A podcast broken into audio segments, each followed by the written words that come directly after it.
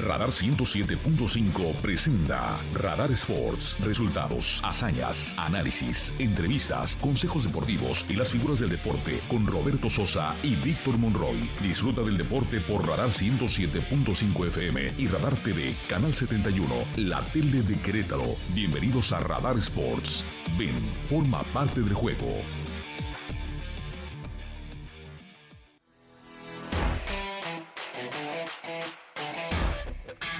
Damas y caballeros, señores y señores, qué gusto saludarles. Muy buenas tardes. Bienvenidos.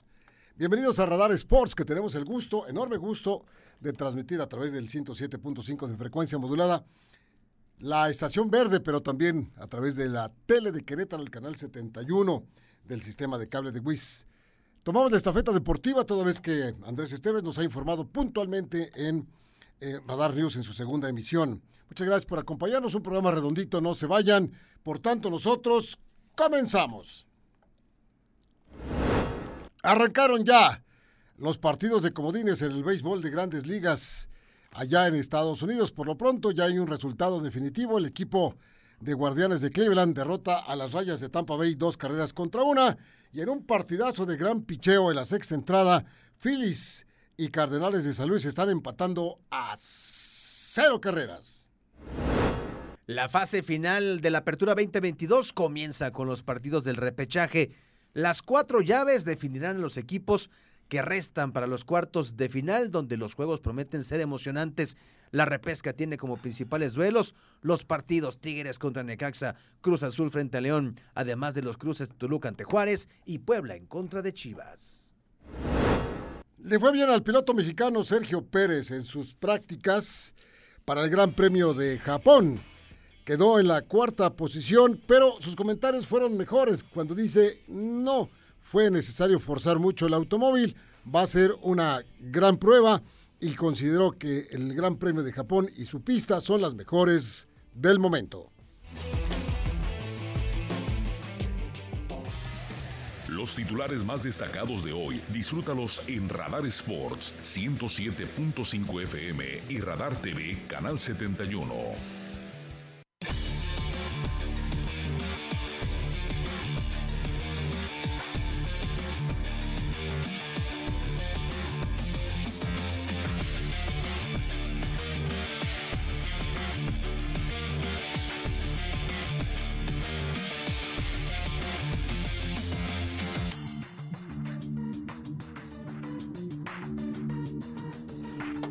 Señoras y señores, damas y caballeros, bienvenidos a Radar Sports. Don Víctor Monroy, siempre un placer saludarte, saludarte, compañero. Mi querido Roberto Sosa Calderón, ¿qué tal? ¿Cómo te va? Ya, ya es viernes. ¿Hoy nos toca? Ya debe, ¿no? Ya debe, ¿no? Debe, debe. Está bien. no? Está muy bien. Oye, contentos porque estamos muy bien acompañados. Sí, ya se siente la adrenalina, la emoción, y es que el próximo domingo, el vértigo, el vértigo también, claro, ¿no? Porque el próximo domingo Querétaro va a ser una vez más de la NASCAR México. Y si algo ha caracterizado a Querétaro es que ha sido durante mucho tiempo considerada por la misma NASCAR como una de las mejores aficiones del país. Y hoy tenemos a una joven exponente, promesa del automovilismo, aquí en esta mesa de trabajo. Andrea Lozano, que tiene apenas 16 años de edad y que está compitiendo, una de las dos damas que están compitiendo en este serial y que nos llama muchísimo la atención y a la cual le damos la más cordial bienvenida, Andrea. Bienvenida a la cabina, a cámaras y micrófonos de Radar Sports. Qué gusto que estés con nosotros en esta tarde. Muchas gracias a todos mis amigos de Radar por la invitación. Es para mí muy, me pone muy feliz estar aquí, ya por segunda vez, visitando Querétaro y bueno, también con ustedes aquí el día de hoy. ¿Qué te pareció la primera vez que viniste? Bueno, fue un inicio complicado para mí, ya que fue la segunda fecha, pero como tal, la primera para mí, ya que en la primera pues yo tuve un incidente, entonces no pude participar. Así que se vivieron muchos cambios, además considerando que, bueno, este es mi primer año, es mi año de debut. Entonces fue como llegar a la primera carrera, vivir la experiencia y bueno, si se sabe es que aquí el óvalo de Querétaro es particular porque tiene una bajada bastante interesante y si la agarras mal, hay un muro ahí que te va a estar esperando. Entonces, Ay, pasaba mucho Ay, que había chula. bastantes incidentes y uno tenía que estar pues bastante al pendiente de no chocar con otros pilotos, de que no se te fuera la camioneta y súmale que voy haciendo mi primer carrera, entonces equipo nuevo, campeonato nuevo, todo nuevo y estuvo bastante interesante, pero bueno, creo que acabó muy bien la carrera.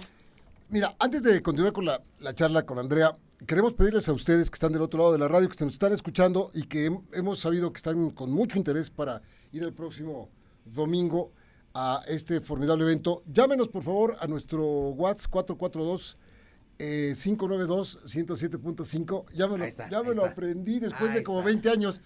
442-592-107.5. Llámenos, simplemente con que nos digan, quiero ir el domingo a, Al ecocentro. al Ecocentro y tenemos 10 pases dobles para, 10 para pases regalarles. 10 pases dobles. O sea que apúrenle.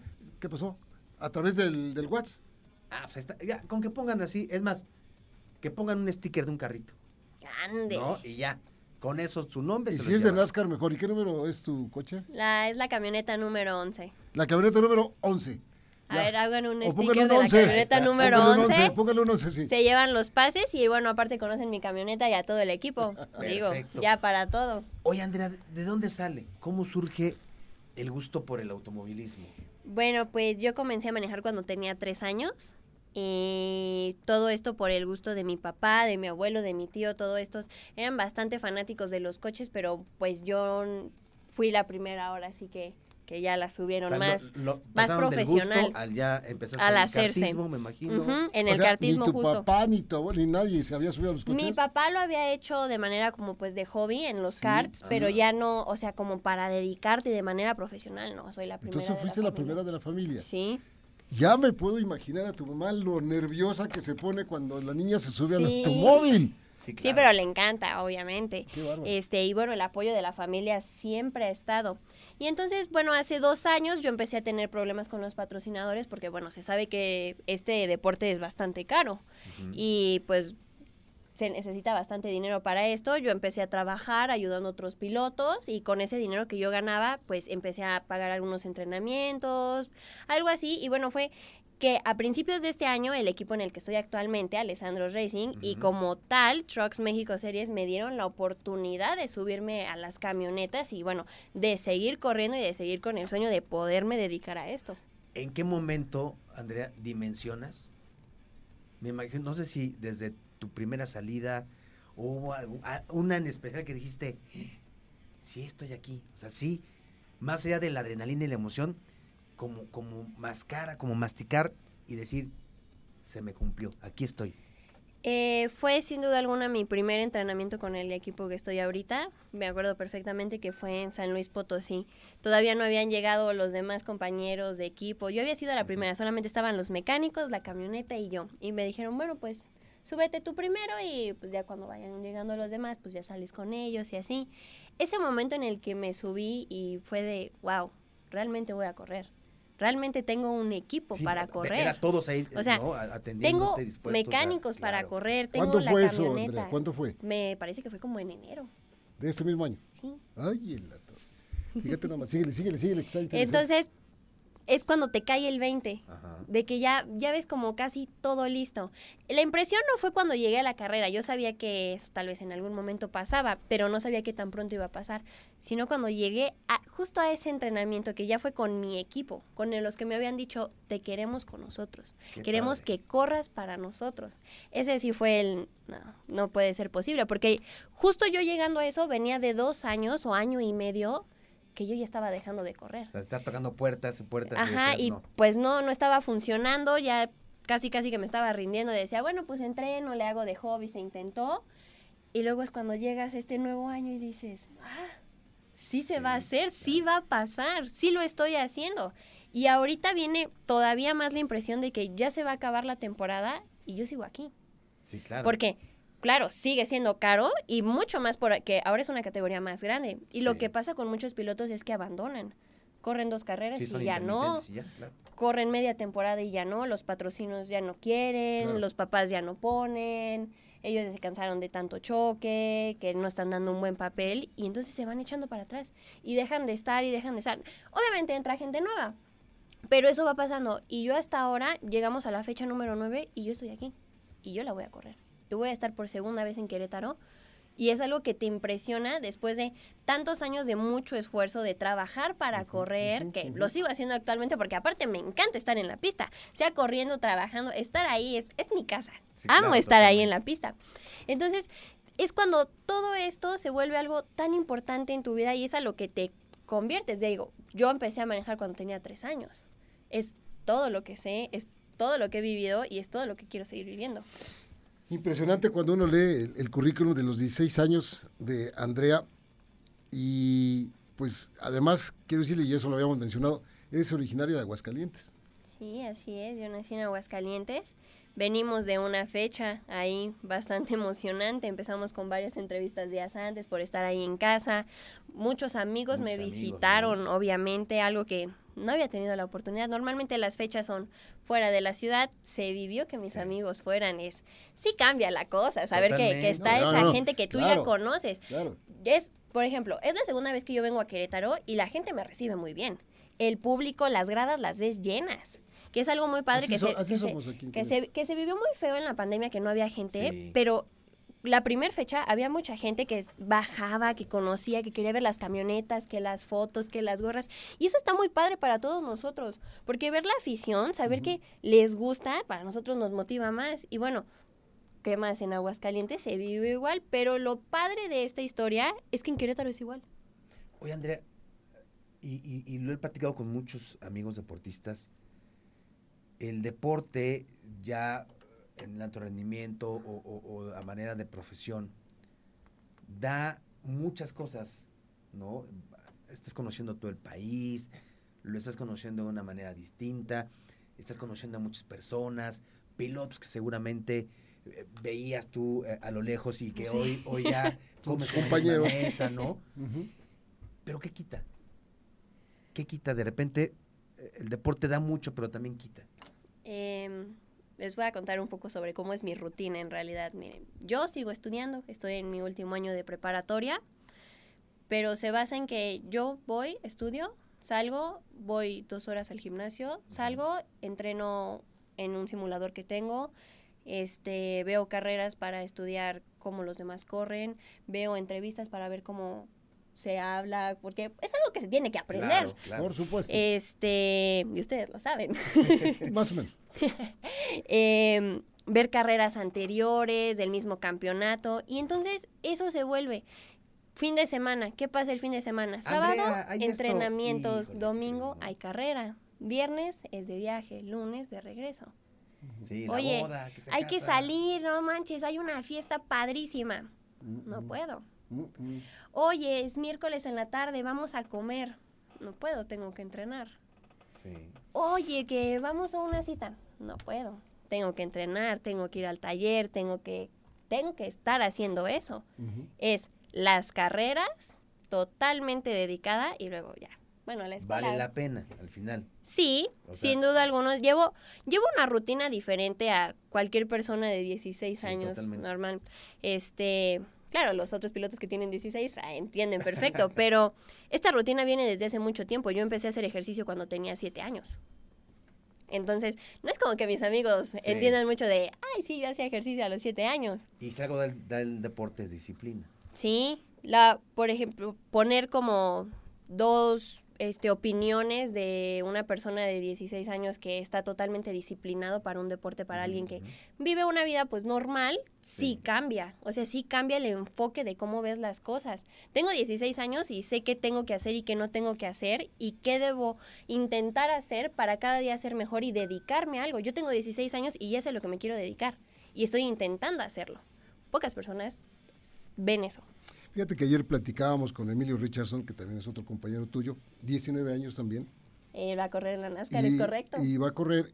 Me llamó mucho la atención, mira, cuando le preguntábamos la falta de, de- de experiencia, pero además el vivir a tan eh, corta edad, la adrenalina que, que viven ustedes Sí. arriba de un, de un vehículo, de un bólido, y que Además, sentimos que por el momento que vive el automovilismo a nivel internacional de México, eso es otro atractivo más para que gente como tú, de tu edad, se refleje ahí y quieran...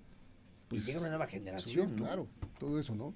Sí, el caso de, Sergio Pérez, por ejemplo, por decir algo. Claro, eh, bueno, cada vez es más conocido el automovilismo, más gente se quiere sumar. este ah, De hecho, a mí me llega mucha gente preguntándome sobre cómo es esto, cómo pueden entrar, qué pueden hacer sí se vive mucha adrenalina. Yo actualmente, eh, si no estoy en una carrera, estoy, siempre estoy buscando la manera de tener adrenalina en mí, jugando algún juego, en un partido, algo, buscando algo, porque ya se vuelve parte de tu rutina. Todos mm. los fines de semana en algún entrenamiento, en alguna carrera. Es más, hasta cuando vas a llegar a la entrevista, te empiezas a poner así nervioso de, ay, ya voy a salir al aire, ay, ya voy a estar aquí, ya voy a entrar. Y ahorita te está viendo en la tele, mira. Hola. bueno, pero ya llevamos todo el día en eso, ya estamos muy tranquilos. Y Luego te estás aquí en la entrevista y estás pensando, mañana tengo entrenamientos y va a ser la calificación. Y luego solamente es un día y el domingo ya es la carrera. Y es una hora. ¿Y cómo le voy a hacer? ¿Y en qué voy a calificar? Y entonces ya desde ahí te vas mentalizando tiempo antes. Y no es solamente un día. O sea, para mí, acaba esta carrera y yo sé que la carrera que sigue, ya estoy como, ok, qué carrera es, empiezas a buscar la carrera del año pasado y empiezas a buscar cómo arrancaron y cómo calificaron y cuáles son los tiempos y cómo trazaron y cómo esto. Y mentalizas todo y empiezas a hacer tú un plan para ese fin de semana que viene. Andrea, ¿has enfrentado o cómo has enfrentado más bien, rectifico, cómo has enfrentado ese, ese mundo ese peso machista que seguramente debe de persistir en un deporte donde habitualmente el hombre era el que dominaba, el hombre era el que estaba en todas las, figuras. ¿Te ha tocado, te han tocado comentarios, algo que digas, ah, tengo que demostrar que, que, el tema del machismo ya debe de ir saliendo de, las pistas? ¿Cómo, cómo, cómo lo has enfrentado, Andrea? Antes, pues sí estaba muy visto. Últimamente, y estoy muy agradecida por esto que está pasando, hay mujeres en la pista. O sea, yo tengo 13 años de carrera y es la primera vez que compito con otra mujer. No me había pasado eso. Y bueno, son bastantes años. Em, y las ves en los pits como mecánicos, como ingenieros, las ves en las gradas. Y eso antes no pasaba. Los esposos y los hijos se iban a ver las carreras y ahora ya van las esposas y las ves y se acercan y te piden fotos y te dicen. Hace algunos meses tuve la oportunidad de dar una conferencia y orgullosamente, y me acuerdo mucho de esta experiencia, conseguí que una niña se cambiara de carrera de la universidad a estudiar ingeniería. Y no la dejaban. A ella no la dejaban estudiar ingeniería porque era de hombres. Y por la conferencia que yo di, se animó y se cambió. Pues muchas felicidades, Andrea. Que salgan las cosas muy bien en esta prueba del próximo domingo. Te deseamos siempre lo mejor, que estés muy bien y que tus sueños los hagas realidad de poco a poco, de paso a paso, para que seas a la vuelta de la esquina, eres muy joven, una mujer realizada en lo que haces y un ejemplo para la gente que viene detrás, detrás de ti. Y siempre arriba Aguascalientes, yo tengo el gusto de tener, sí, una de mis nueras es hidrocálida de corazón, de verdad. María José Torrado, a la que le mando un un saludo. Ella vive aquí en Querétaro. Y que les vaya muy bien en esta prueba. Y bienvenida siempre al programa. Muchísimas gracias por la invitación. Y bueno, los espero este domingo. Espero estén ahí para poderles enseñar mi camioneta, el equipo y claro a todo el público que me acompañen para sentir su apoyo. Así es. La número 11. La camioneta número 11 del equipo Alessandro Racing con patrocinadores que no se pueden decir o sí. Sí, ¿Sí los puedo decir? ¿Se me dejan? el Heraldo, Grupo Andrade, Fipresta, Symmetry y bueno, entre algunos otros como Lancome, Nike y embajadora de Nickels. Eso. Oye, rapidísimo, poquitos segundos porque ya, se nos acabó el tiempo. Checo Pérez, Checo Pérez, ¿qué, ¿cómo lo ves de aquí al cierre de la temporada? Esperemos salga campeón. Eso es lo que todos los mexicanos queremos. Va a estar un poquito difícil porque son muchos puntos. Pero verlo cada carrera ganar y ver lo que le den la oportunidad de que pueda ganar, pues ya sabemos los problemas que tiene en Red Bull, que ganan Verstappen, que no le dejan a Checo, pero bueno, por lo menos ya le están dando la oportunidad de que gane. ¿Qué le has aprendido a Checo Pérez? Lo ves y dices, ah. Él, pues fue una persona que tuvo mucho apoyo de patrocinadores y a base de disciplina llegó a donde está. Eso es lo que quiero. Eso es lo que aspiro a ser. Una persona que por disciplina y no por dinero, que llegó a donde está. Gracias, Andrea Lozano. Muchas que te vaya muy bien. A ustedes. Suerte para el próximo domingo, que salgas con bien y todos compañeros. Esperemos sea así. Muchas gracias. Y nosotros vamos a ir a una pequeña pausa, no nos tardamos, regresamos en un instante a Radar Sports.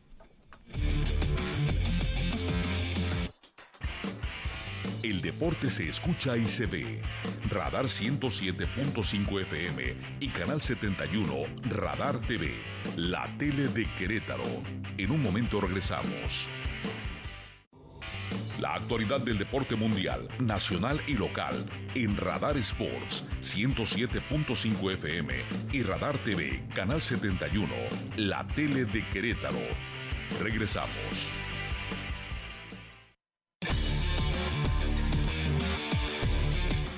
Bueno, pues ya estamos de regreso. Repechaje, Robert, mañana y el domingo vamos a conocer mañana a los primeros dos y luego el domingo a los otros dos. Que habrán de enfrentar a los cuatro que descansaron. Es correcto. Bueno, eh, mañana sábado, Tigres contra Necaxa, allá en el Volcán a las 7 de la noche, y Cruz Azul contra León a las 21 horas con 15 minutos en la cancha del Estadio Azteca.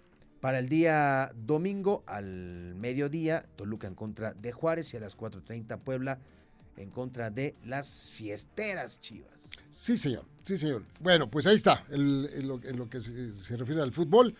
Eh, NFL. En NFL, ayer empezó la jornada 5, victoria, ah, feo, victoria güey, rara, güey. media, media sí, cucha y media fea sí. de Indianápolis en contra de los Broncos de Denver, en, en, la casa de los Broncos de Denver, la gente muy molesta, 12 por 9 terminaron. Sí. Y luego viene pues toda la jornada el próximo... ¿Qué destacas domingo, de, este, de este domingo? El Robert? partido de los gigantes de Nueva York contra los empacadores de Green Bay, ese me gusta. Pittsburgh en contra de Buffalo, tengo que ver a los aceleros ya con otro mariscal de campo en contra de uno de los favoritos de, de, la conferencia americana. Me parece que es otro partido interesante. Que por cierto, este, este juego de empacadores eh, ante Gigantes va a ser a las 8.30 de la mañana. Sí, porque va a ser en, en, en, Lond en, Londres. En Londres va a ser este partido. Sí, sí, sí. Y bueno, pues este de los más destacados también. ¿Dijiste los de mediodía? Sí, sí, sí, sí. A las 3 de la tarde arranca Panteras contra 49, Cardenales ante los, las Águilas los Rams en contra de, de tus vaqueros. Sí, reciben a los vaqueros que están necios en meter a, a jugar a Dak Prescott. 3.25. Cuando el otro muchacho lo está haciendo muy bien. Sí, sí, sí. Y a las 7.20 los Ravens en contra de los Bengalíes. Ya para el lunes en el Monday Night, los jefes de Kansas City ante los Raiders. Bueno, eh, se le comentó al señor gobernador del estado en conferencia de prensa acerca del béisbol y aceptó que para 2024, nota que tenemos con ustedes desde el lunes, desde 2024 va a haber béisbol profesional en Querétaro. Sí, mi compañera Andrea Martínez nos, eh, nos envía esta información de la plática que sostuvo con el gobernador Mauricio Curi.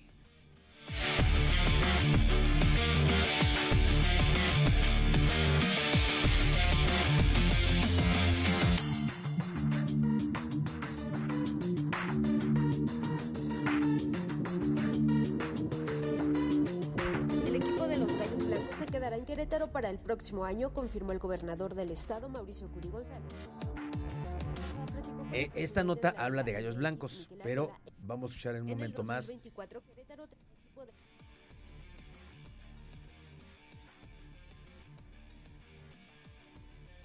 Bueno, vamos a escuchar en un momento más la información con Andrea Martínez. Lo que oíamos será de otro tema que de gallos blancos que ahorita lo vamos a tocar, pero ahora sí está lo del béisbol. Escuchamos. En el 2024, Querétaro tendrá equipo de béisbol profesional, así como un nuevo estadio para este deporte, confirmó el gobernador del estado, Mauricio Curi González. Dio a conocer que la semana pasada lo visitó el presidente de la Liga Mexicana de Béisbol, Horacio de la Vega Flores, para informarle de la creación de dos nuevos equipos para esta liga, uno en Chihuahua y el otro en Querétaro. Asimismo, confirmó que también se reunió con un empresario quien le presentó el proyecto para la construcción de un estadio de béisbol en la entidad. Empresario hace una semana también trae la intención de hacer un estadio de béisbol, una inversión bastante grande. Por supuesto, tendría todo el apoyo del gobierno del Estado en lo que se refiere a trámites, tramitología, etcétera. También vino la semana pasada el presidente de la Liga Mexicana de Béisbol para platicar que tienen idea de, de hacer dos equipos de esta liga, tanto en Querétaro como en Chihuahua. Aunque se señala que el estadio de béisbol podría ubicarse en la capital, el gobernador no quiso adelantar en qué zona se localizaría para no impactar en el costo del terreno. Se espera que el próximo año se coloque la primera piedra de esta nueva infraestructura deportiva en Querétaro. Para Grupo Radar, Andrea Martínez. Gracias, Andrea. Bueno, Bueno. Gallos Blancos. Gallos Blancos se queda. No se va, dice el gobernador, y pues no tienen la certeza de si van a seguir los mismos dueños de Grupo Caliente o si llegará alguien más. Escuchemos a Andrea Martínez. Los Gallos Blancos se quedará en Querétaro para el próximo año, confirmó el gobernador del estado, Mauricio Curi González. Esto luego de que la semana pasada platicó con el presidente de la Liga MX, Miquel Arriola, en la Ciudad de México. Asimismo, adelantó que el 5 de marzo del 2023, el Estadio Corregidora volverá a abrir sus puertas al público en general, pero no se permitirá el acceso a la barra de animación. Comí hace una semana con Miquel Arriola en la Ciudad de México. El 5 de marzo vuelve a abrirse al público sin la barra. Eh, la idea es, me dicen que es posible que se pueda quedar el propio dueño que está ahorita. Lo que sí hay que decirle a los, dueños, sea quien sea, pues que necesitamos un equipo ganador que ocupa Querétaro y que necesitamos que, sean, que, que le inviertan fuerte. También Curi González reveló que le informaron que existe una alta posibilidad de que se pueda quedar aún el mismo dueño del equipo, Jorge Hank, a quien le pedirá que se tenga un equipo ganador y que le inviertan fuerte. Para Grupo Radar, Andrea Martínez. Pues muy bien, muy bien, ahí está. Pues ya Oye, nos vamos, ya nos vamos. Muchísimas gracias a todos ustedes por acompañarnos en toda esta semana. Lunes próximo, Dios mediante, que estaremos charlando con ustedes acerca de este maravilloso, mundo deportivo. Solamente faltan 44 días para la Copa Ya. del Mundo. Y cuando lleguemos el lunes van a faltar menos. Oye, nada más rapidísimo, un trascendido que está muy fuerte. La Sí. próxima semana presentan a Ricardo Ferretti Para los Pumas, y a Guillermo Vázquez como su auxiliar técnico. eh, sí, se, se- se de- se Ahí está. dejaba venir Ahí y se está escuchaba. No había pierde Sí. en esa fórmula que Muy les bien. habíamos platicado. Buen provecho, buenas tardes a nombre de todos los compañeros. David, Mauricio, Manuel, gracias. Vámonos, Mick. Yo mañana todavía le doy un poquitito de lata a las 9 de la mañana en Radar Runners, así es que hasta mañana, gracias.